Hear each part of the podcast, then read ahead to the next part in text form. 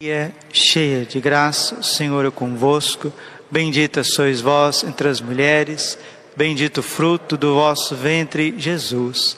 Santa Maria, Mãe de Deus, rogai por nós, pecadores, agora e na hora de nossa morte. Rogai por nós, Santa Mãe de Deus. Vinde, Espírito Santo, vinde por meio da poderosa intercessão do Imaculado Coração de Maria, vossa amadíssima esposa. Podemos sentar um pouquinho. Jesus, manso e humilde de coração. Vamos entender com profundidade o Evangelho e depois ver o remédio que Jesus quer nos dar. Naquele tempo, disse Jesus aos seus discípulos: se a vossa justiça não for maior que a justiça dos mestres da lei e dos fariseus, vós não entrareis no reino dos céus. O que, que Jesus quer ensinar com isso? Se você quiser ser um cristão, a sua medida, você não entra no céu. A medida do cristão é Jesus Cristo. A medida do cristão é Nossa Senhora. A medida do cristão é a santidade, mas não a santidade dos fariseus, que é algo exterior para os homens, mas uma santidade autêntica, baseada na força do Espírito Santo. Então, tire os teus cálculos, tire as tuas medidas, tire as tuas réguas, tire o teu parâmetro sobre si mesmo se você tiver isso, no céu você não entra. Os fariseus, eles tinham tudo que podiam fazer exteriormente, à medida deles, deles. Eles eram o parâmetro deles mesmos. Religião nada mais era do que um pano de fundo para eles viverem a cegueira insana das suas vaidades. Isso Jesus está colocando para nós. Continua o nosso Salvador e Senhor Jesus Cristo. Vós ouvistes o que foi dito aos antigos: Não matarás. Quem matar será condenado pelo tribunal. Quem matar será condenado. Se alguém matar uma pessoa, será condenado pelo tribunal dos homens dos homens e o tribunal de Deus. Um assassino, se não se arrepender, se não pedir perdão, se não pagar o que deve, vai para o inferno. O assassinato leva ao inferno, ao inferno. Não matarás. Ah, então eu posso ficar tranquilo, padre, porque eu não mato ninguém, então eu não vou ser condenado a ir para o inferno, porque eu não mato ninguém. E quem usa DIU, DIU, dispositivo intrauterino, não está matando? Quem usa anticoncepcional, não está matando? Quem não está aberto à vida no matrimônio, não está matando? O padre que não está atento à salvação das almas, com a sã doutrina da salvação, não está matando?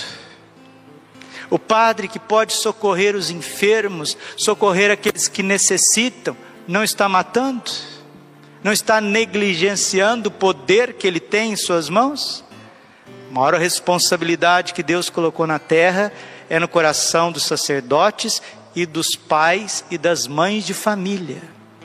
A mesma responsabilidade que um sacerdote tem com a Eucaristia e com as almas, um pai e uma mãe de família têm com a sua afetividade e sexualidade.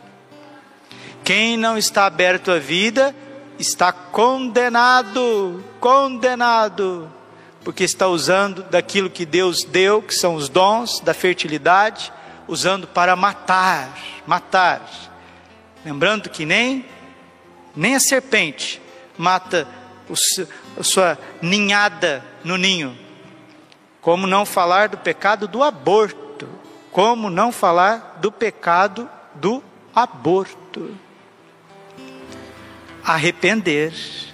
Quem matar deve arrepender, deve se confessar, confessar, fazer uma confissão profunda e pedir perdão do pecado de estar matando. Estou falando matando literalmente, gente que tira a vida do outro, homicídio, e o pecado de matar as almas pelas heresias, isso quem diz é Santo Tomás de Aquino, né? matar as almas com um alimento envenenado da heresia, de uma moral falsa que não está baseada nas Sagradas Escrituras, isso é terrível.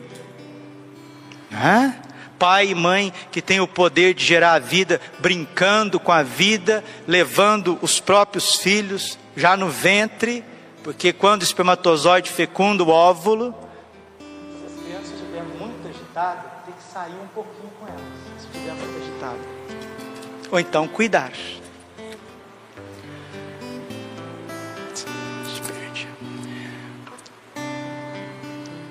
Quando o espermatozoide fecunda o óvulo, ali tem uma vida, tem uma alma humana, humana, criada naquele momento, naquele momento criada por Deus. E essa responsabilidade é eterna, eterna. Mateus capítulo 5, versículo 21.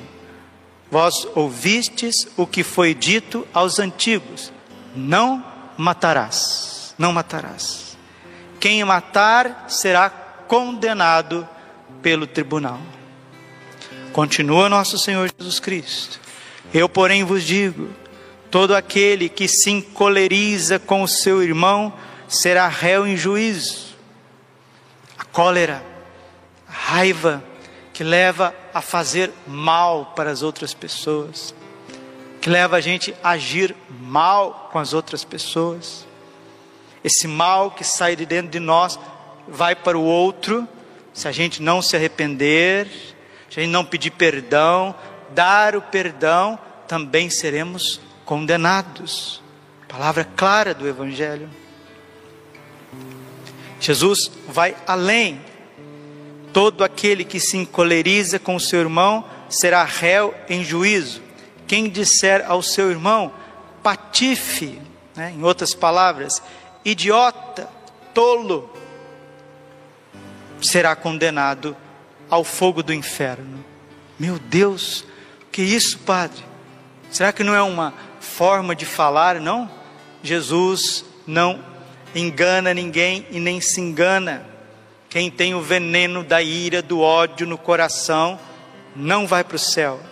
E se esse veneno é destilado nos irmãos em palavras, palavras de raiva, palavras de ódio, palavras de negligência, palavras onde você vai deletando a pessoa, você vai matando as pessoas, você vai ferindo as pessoas com palavras fortes.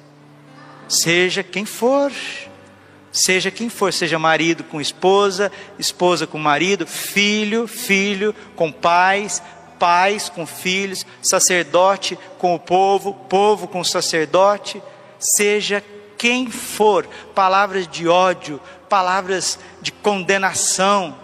Jesus está dizendo que quem faz isso vai para o inferno.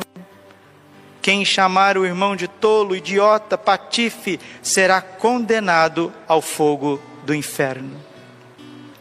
Portanto, quando tu estiveres levando a tua oferta para o altar e ali te lembrares que teu irmão tem alguma coisa contra ti, deixa a tua oferta ali diante do altar e vai primeiro reconciliar com o teu irmão. Jesus não gosta que a gente participe da missa com ressentimento, com ódio. Jesus quer que nós nos reconciliemos. Padre, o que é reconciliar? É os corações voltar a estar unidos. Padre, mas é a pessoa que fez mal para mim, não foi eu que fiz mal para a pessoa. A pessoa que fez o mal para mim, ela foi injusta comigo. Agora eu tenho que ficar lá bajulando ela, eu tenho que ficar lá, como diz a minha avó, com beijinho e abraço com uma pessoa que me quer o mal. Isso não é anti-humano? Isso não é antiético? Jesus está dizendo para que você não pague o mal com o mal. Se a pessoa te fez um mal, se a pessoa te prejudicou, o que, que você faz? Imediatamente você procura rezar pela pessoa e renunciar àquele veneno maligno que ela destilou em você. Eu te abençoo e eu te perdoo em nome de Jesus. Eu te abençoo e eu te perdoo em nome de Jesus. E as pessoas que são mais atacadas, mais atacadas com essa maldade do próximo, com essa hipocrisia do próximo, de querer prejudicar, de querer destruir, são as pessoas que estão no caminho da santidade. Os santos, eles são atravessados por maldade dos seus irmãos. José do Egito. José era um homem predileto do coração de Deus e do coração de seu pai. José foi vendido pelos seus irmãos. Na verdade, os seus irmãos queriam matá-lo, queriam destruí-lo, queria fulminar com José. E como que ele pagou o mal que os irmãos dele fez para ele? José se tornou príncipe do Egito, a divina providência colocou ele no lugar aonde tinha que colocar, porque o justo é honrado pelo Senhor. Primeiro livro de Samuel, capítulo 2, versículo 30, eu honro aqueles que me honram, quando José estava no Egito e os seus irmãos passaram fome, uma grande carestia, a divina providência, Deus, para pagar o mal com o bem, fez com que os seus irmãos fossem bater à sua porta. E ali José tinha tudo, né? Diz que a vingança é um prato que se come frio, não é assim que eles dizem por aí? Você espera, espera, espera, espera, espera, espera, espera, mas o amor é o contrário o amor é um banquete que você dá com seu coração. E a hora que veio os irmãos com a maldade, José os tratou com misericórdia. Pagou o mal com o bem. É isso que Jesus está dizendo. Você quer participar da missa? Você quer comungar? Fizeram mal para você, pisaram no teu calo, querem te destruir, estão puxando teu tapete não entra nessa ciranda maligna, não entra nessa jogada da serpente. Paga o mal com o bem. Paga o mal com o bem. Eu te perdoo e eu te abençoo em nome de Jesus. E se puder fazer um gesto, um gesto de amor, um gesto concreto de paz, de reconciliação, faça Padre, mas eles não querem nem saber do meu amor, eles não querem nem saber do meu gesto evangélico, porque eu ouço Jesus, Padre, eu ouço o Evangelho, eu ouço a palavra de Deus, e graças a Deus, eu sou um monte, um monte, um monte de miséria, eu sou um barril de miséria, mas graças a Deus, Padre, eu procuro viver conforme o Evangelho. Se você está procurando viver conforme o Evangelho e as pessoas estão ainda assim te menosprezando, entrega a misericórdia de Deus. Entrega a misericórdia de Deus. Depois que fez o que tem que fazer, só então vai apresentar a tua oferta. Procura reconciliar-te com o teu adversário enquanto caminha contigo para o tribunal. Padre, o que que esse caminha contigo para o tribunal? Todos nós, meus irmãos, Todos nós, todos nós estamos caminhando lado a lado um do outro e todos nós estamos caminhando para o juízo particular e o juízo final. Esse tribunal que Jesus está referindo é o juízo particular. Imediatamente após a nossa morte, nós vamos de São Francisco de Sales ou para a esquerda ou para a direita. Se no dia que você morrer, você entrar à esquerda de Jesus, saiba que já está condenado ao inferno. Misericórdia, misericórdia. Se você for para a direita, pode saber, você pode ficar no purgatório até o fim dos tempos, mas já está salvo. Então, quem caminha com ódio, quem caminha com vingança, com ressentimento, quem caminha fazendo caprichos, caluniando, quem vai caminhando aí achando que Deus não está vendo nada, e não reconcilia com o irmão, não vive o amor, a reconciliação que a gente tanto pede ao coração de Jesus. Estamos às vésperas do coração de Jesus. Se a gente não fizer isso, a hora que nós formos para o tribunal de Cristo, ou seremos condenados para o inferno, se o ódio ficar no nosso coração, ou se você fingiu que não era com você, mesmo confessando, mesmo recebendo perdão dos teus pecados. Padre, eu estou arrependido porque eu recebi o mal e paguei com o mal, eu fui caluniado e eu revidei, eu fui, foram indiferentes comigo e eu voltei à indiferença, mas eu estou, estou arrependido. Por favor, eu estou pedindo absolvição, me arrependo, me arrependo e peço absolvição dos meus pecados. Está arrependido, meu filho? Estou arrependida, minha filha? Arrependido. Mas recebeu, não está no pecado, foi absolvido, o sangue de Cristo absolveu na confissão. Depois, ao invés de procurar o amor e a reconciliação, fica na indiferença com o irmão, fica na indiferença. Eu quero distância, quero que suma da minha vida para o céu, não entre. Não entra no céu o Evangelho é claro, claro, claro. Padre, mas eu já me humilhei, eu já até beijei os pés da criatura e pedi reconciliação. É ele que, quem não quer, é ela quem não quer.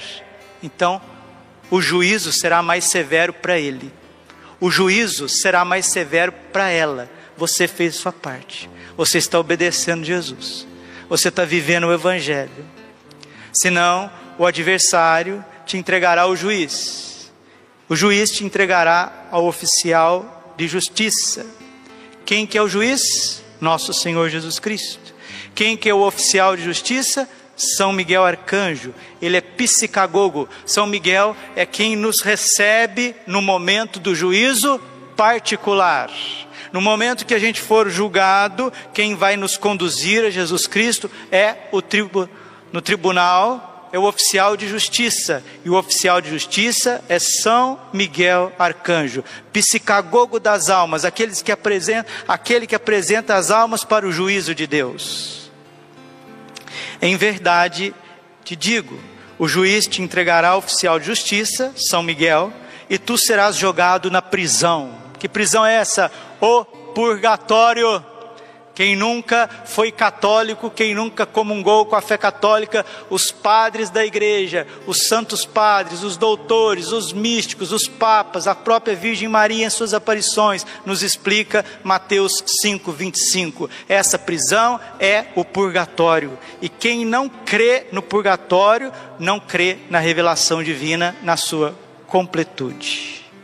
E Jesus termina dizendo: Em verdade te digo, dali não sairás enquanto não pagares o último centavo.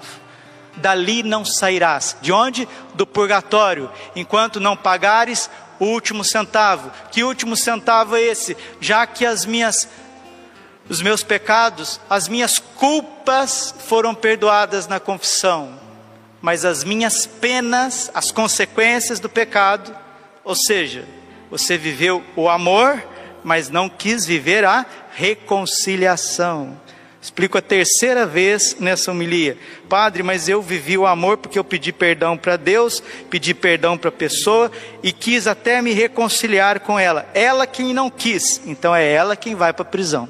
É ela quem vai pagar até o último centavo. Você fez a sua parte.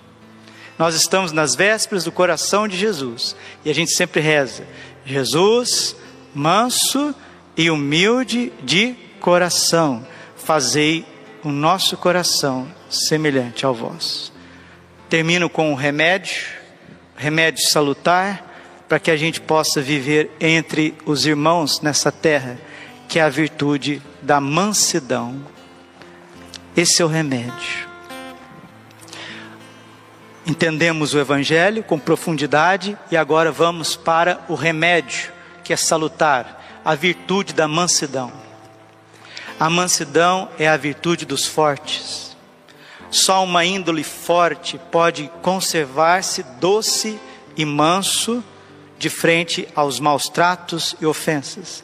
É necessário uma grande força de alma para não reagir contra um provocador, para não devolver com a mesma moeda quem utiliza modos odiosos e violentos. São Jerônimo ensina: é manso o homem que não se deixa dominar pelo mau humor e pela ira, que aceita com igualdade de ânimo as várias vicissitudes da vida, que não provoca e nem se mostra provocado. É manso o homem que não se deixa dominar pelo mau humor e pela ira. Meu Deus, como que nós estamos distantes disso? Ainda mais nesse mundo, nesse calor, nesse barulho, nessas negligências de todos os lados. Misericórdia, Jesus, misericórdia, misericórdia. Padre, mas e as pessoas que são iradas, elas são completamente culpadas? Não, gente, existe também aqueles que provocam a ira nas pessoas. É verdade, não é? Às vezes tem muita negligência, muita omissão. Tem gente que não peca pela ira sozinho, não. Pai, às vezes, está tá bravo, está irado em casa à toa, ou os filhos estão provocando o pai com uma certa negligência, preguiça, etc, etc, ou vice-versa. Então nós precisamos ter uma ordem nas coisas. Nós precisamos ter uma ordem nas coisas. A mansidão é, pois, referida particularmente ao coração. Possui um coração manso, se diz de uma pessoa que inspira benevolência, e é duro de coração, se diz de quem mostra dureza, dureza no trato e nas palavras. Tem gente que você não tem como conversar com ela, porque só do fato de conversar, a pessoa já vem te dando coices o jeito de conversar já são com coices, com bordoadas. Mas lembra, mesmo que a pessoa que esteja do teu lado seja um coitadinho, um coitadinho assim, meio desligado da vida, né? Porque se você convive com uma pessoa extremamente desligada, uma pessoa assim que está no mundo da lua, isso provoca ira. E a ira nem sempre ela é pecaminosa, nem sempre. Padre Pio era um homem nervoso, irado e nunca cometeu um pecado mortal de ira, nunca. Que isso? Nunca. Padre Pio é um santo canonizado pela igreja. Talvez Deus permitiu esta cólera santa do Padre Pio nesses tempos por conta de tantas negligências humanas dentro e fora da igreja. Padre Pio nunca cometeu um pecado de ira, mas Padre, aquela energia toda dele era usada contra o mal, logo ele voltava a um estado de mansidão, de amor, de caridade profundo e nunca se deixou levar pela carne e sim pelo espírito. Santo Tomás também diz isso. Um pai, um educador, um professor, uma pessoa que está à frente das pessoas, precisa corrigir com uma certa veemência, mas volta na caridade, não houve nada de ira, pelo contrário, até virtude, até virtude. Às vezes, quando um comandante, um sargento, um jogador, um técnico de futebol está à frente das coisas para que tenha ordem diante de um caos, diante, de uma negligência, tem que usar de uma certa força e disciplina, mas sempre com caridade, sempre com respeito sempre com respeito, sempre com humildade. Jesus, manso e humilde de coração. O coração de Jesus, quanta mansidão revela, ele mesmo pode dizer: Aprendei de mim que sou manso e humilde de coração. Sempre igual em tudo, em uma soberana calma. Ele vive pobre, rejeitado, incompreendido, perseguido, cumpre o bem com as suas mãos prodigiosas e é acusado de ter um demônio. Cura os doentes, converte os pecadores, salva a adúltera do apedrejamento, consola as irmãs Marta e Maria, ressuscita Lázaro da morte e os judeus querem matá-lo. Que dizer da calma de Jesus durante a sua paixão, durante a sua morte? A mais linda e verdadeira imagem é aquela do cordeiro com o qual Jesus é comparado. Jeremias 11, 19 era como um manso cordeiro conduzido ao matadouro. O cordeiro observa com um olhar manso e doce aquele que o mata. Jesus olhou do alto da cruz para nós, seus carrascos, e suplicou ao Pai, dizendo: Pai, perdoai-lhes, não sabem o que fazem. Que esse remédio entre no nosso coração nessa missa, que esta Santa Missa cure-nos desse veneno do ódio, da impaciência, da raiva, da incompreensão com o outro, esse veneno do ressentimento, da mágoa, de querer usar o outro, rotular o outro, difamar o outro, que isso saia de dentro de nós. E tudo que nós recebermos de maldade da parte das pessoas e as setas mais envenenadas, as que mais doem, são aqueles que estão mais próximos, que a gente saiba vencer isso com a mansidão divina, a mansidão do Cordeiro, entregando tudo ao coração de Jesus. Glória ao Pai, ao Filho e ao Espírito Santo, como era no princípio, agora e sempre. Coração imaculado de Maria, confiança, saúde e vitória.